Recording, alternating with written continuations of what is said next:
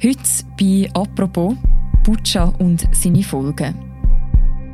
Die möglichen Kriegsverbrechen in der Stadt Butscha in der Nähe von Kiew haben weltweit Entsetzen ausgelöst. Gestern hatte die Ukraine gemeldet, nach dem Rückzug der russischen Truppen aus der Region die Leichen von mehr als 400 Zivilisten geborgen zu haben.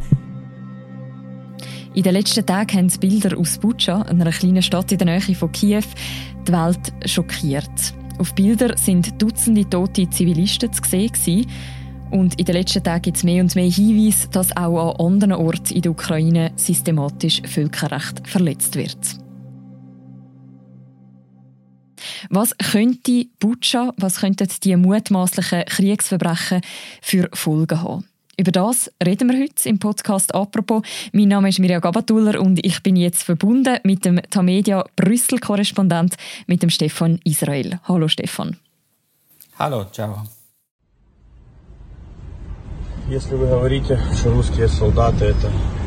Stefan, am Sonntag sind ja die ersten Bilder auftaucht aus Butscha, unter anderem mit den sozialen Medien. Sie haben eine komplett zerstörte Gegend gezeigt. Просто для вообще разумения. Leichen, die in ziviler Kleidung am Strassenrand gelegen sind, zum Teil mit verbundenen Händen. Was weiß man unterdessen? Also wir nehmen am Dienstag Nachmittag jetzt auf darüber, was in Butscha passiert ist. Was ist sozusagen bestätigt? Ja, die Bilder sind schockierend. Äh, man muss sagen, dass Butscha relativ gut dokumentiert ist. Es ist ein Vorort von Kiew, also relativ gut zugänglich. Es sind sehr viele Medienschaffende, auch in der Hauptstadt von der Ukraine in Kiew und sind äh, vor Ort gewesen und haben das dokumentiert, fotografiert. Es ist auch, äh, hat auch Auftritt gegeben mit dem Präsidenten der Ukraine, mit dem Zelensky. Also man ist relativ gut im Bild. Befürchtung ist halt, dass auch an anderen Orten, wo, wo nicht so zugänglich sind, ähnliche äh, Verbrechen stattgefunden haben. Mhm. Also das heißt, wenn ich dich richtig verstehe, dass Butscha kein Einzelfall wäre, sondern dass das sozusagen ein System hätte in dem Krieg. Ja, es gibt ähnliche Berichte aus anderen Regionen von der Ukraine. Es hat ja massive Bombardierungen gegeben, vor allem auch im Osten vom Land, gegen, gegen Wohnhäuser, gegen Spitäler, gegen Geburtskliniken. Man hat Berichte über äh, Deportationen von Leuten, auch nach Russland unter anderem.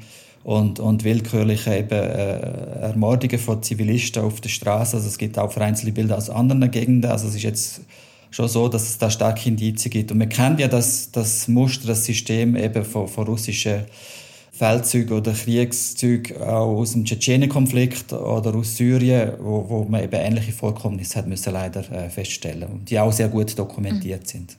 Mhm. Also kann man wirklich sagen, das ist äh, Strategie und auch geplante Angriff sozusagen?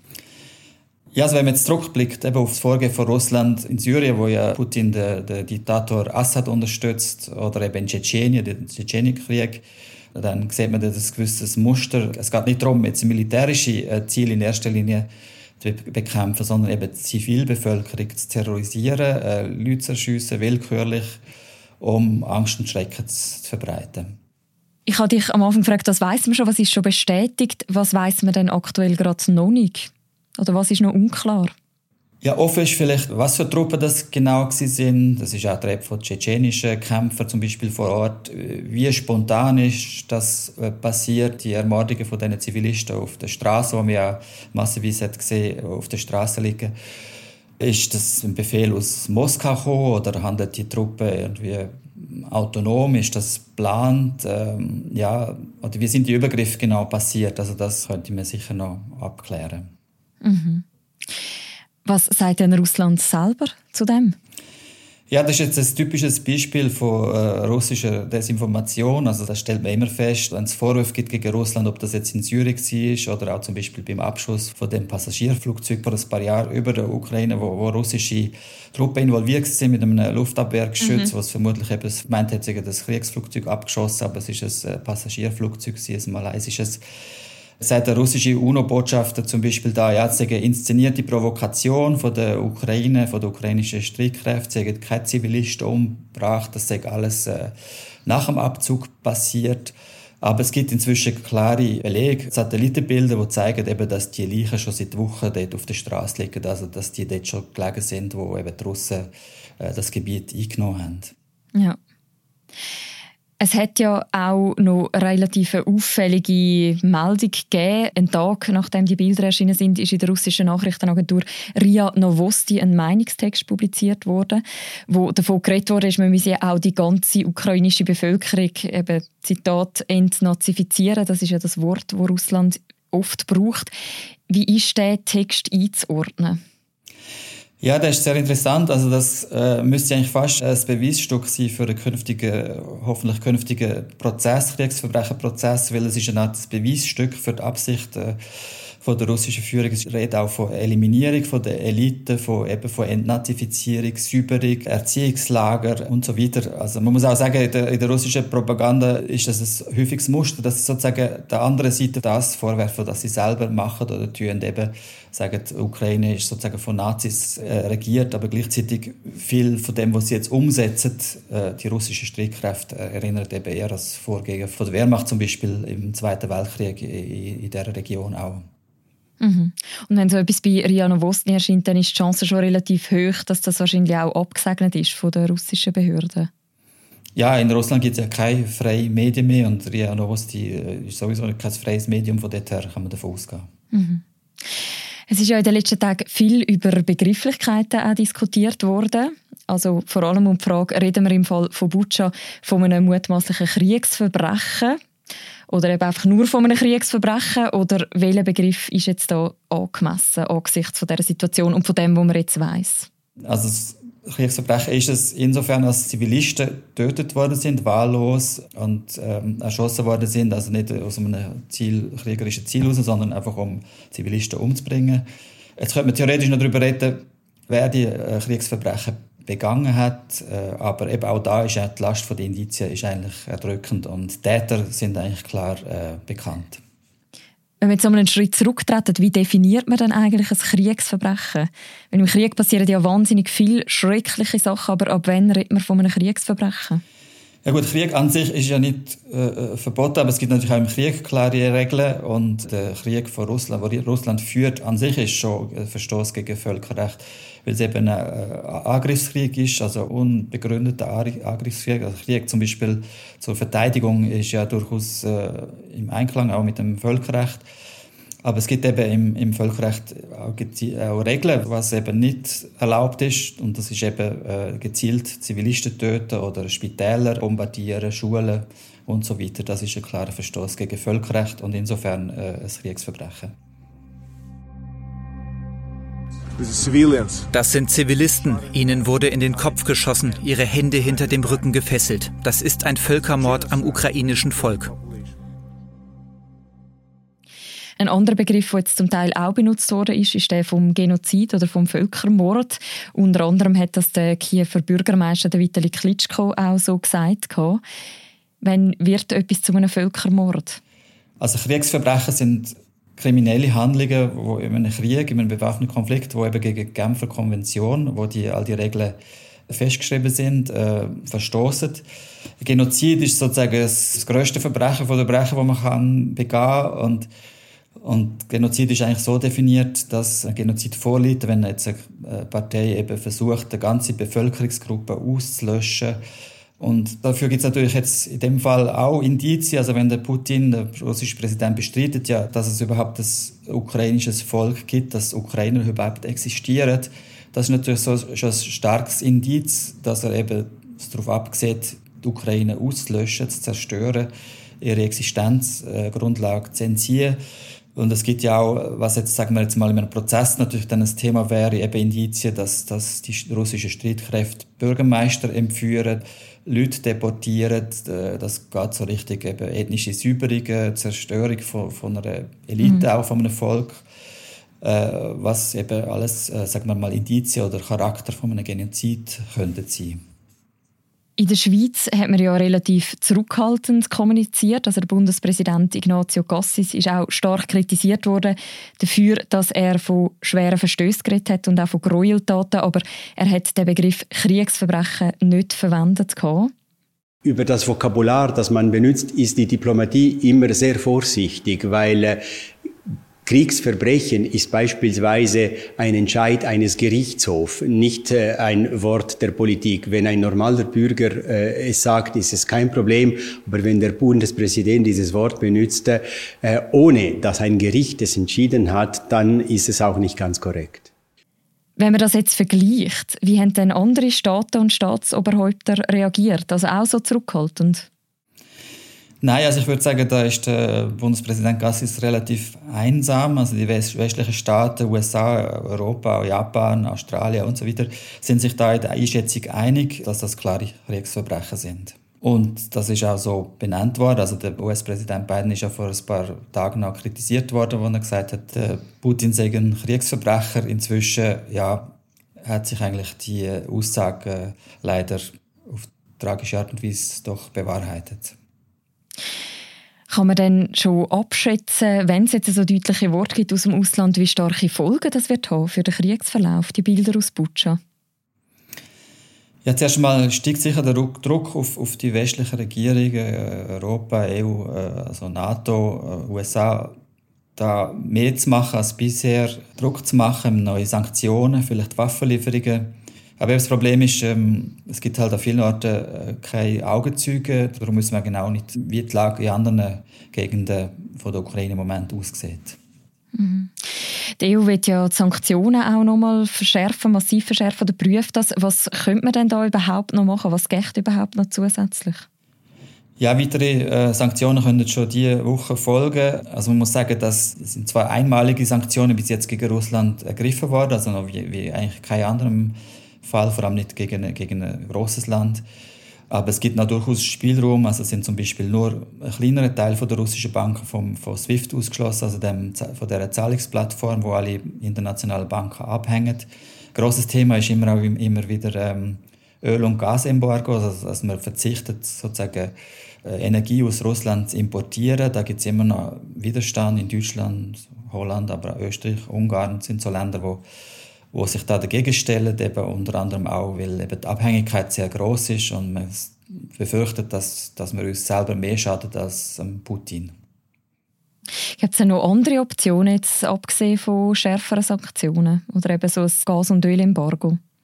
Ja, das Thema auch äh, diese Woche wieder, es ist auch wieder ein Treffen der NATO-Staaten angesagt in Brüssel ist die Frage von Waffenlieferungen, wobei die NATO selber nicht Waffen liefert, sondern äh, wie sie immer wieder betont, weil man ja da nicht direkt in den Konflikt eingezogen werden aber einzelne Mitgliedstaaten machen das durchaus.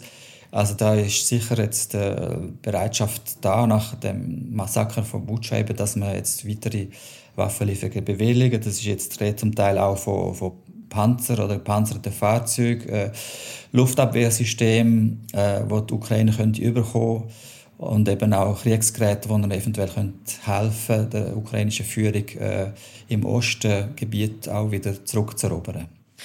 Aber einfach damit wir es auch noch äh, angesprochen haben, quasi am grundlegenden Kurs von der NATO und von den USA, dass man eigentlich nicht direkt eingreifen wird das vermutlich nichts ändern. Oder siehst du das anders? Nein, also ich denke auch, dass äh, das ist im Moment äh, der Stand, also dass NATO nicht die äh, sozusagen Kriegspartei werden oder direkt im, in den Krieg eingreifen. Darum hat man bis jetzt auch die Forderung, die aus der Ukraine kam, ist eben nach einer Flugverbotszone zurückgewiesen, weil es würde bedeuten, dass NATO-Flugzeuge also über die Ukraine und zum Teil auch bis nach Russland rein müssten Flugabwehrstellungen bombardieren, russische Flugzeuge ab, abschiessen und so weiter. Aber eben, es ist offen, es gibt schon gewisse äh, Diskussionen über rote Linien. Das ist immer ein bisschen gefährlich.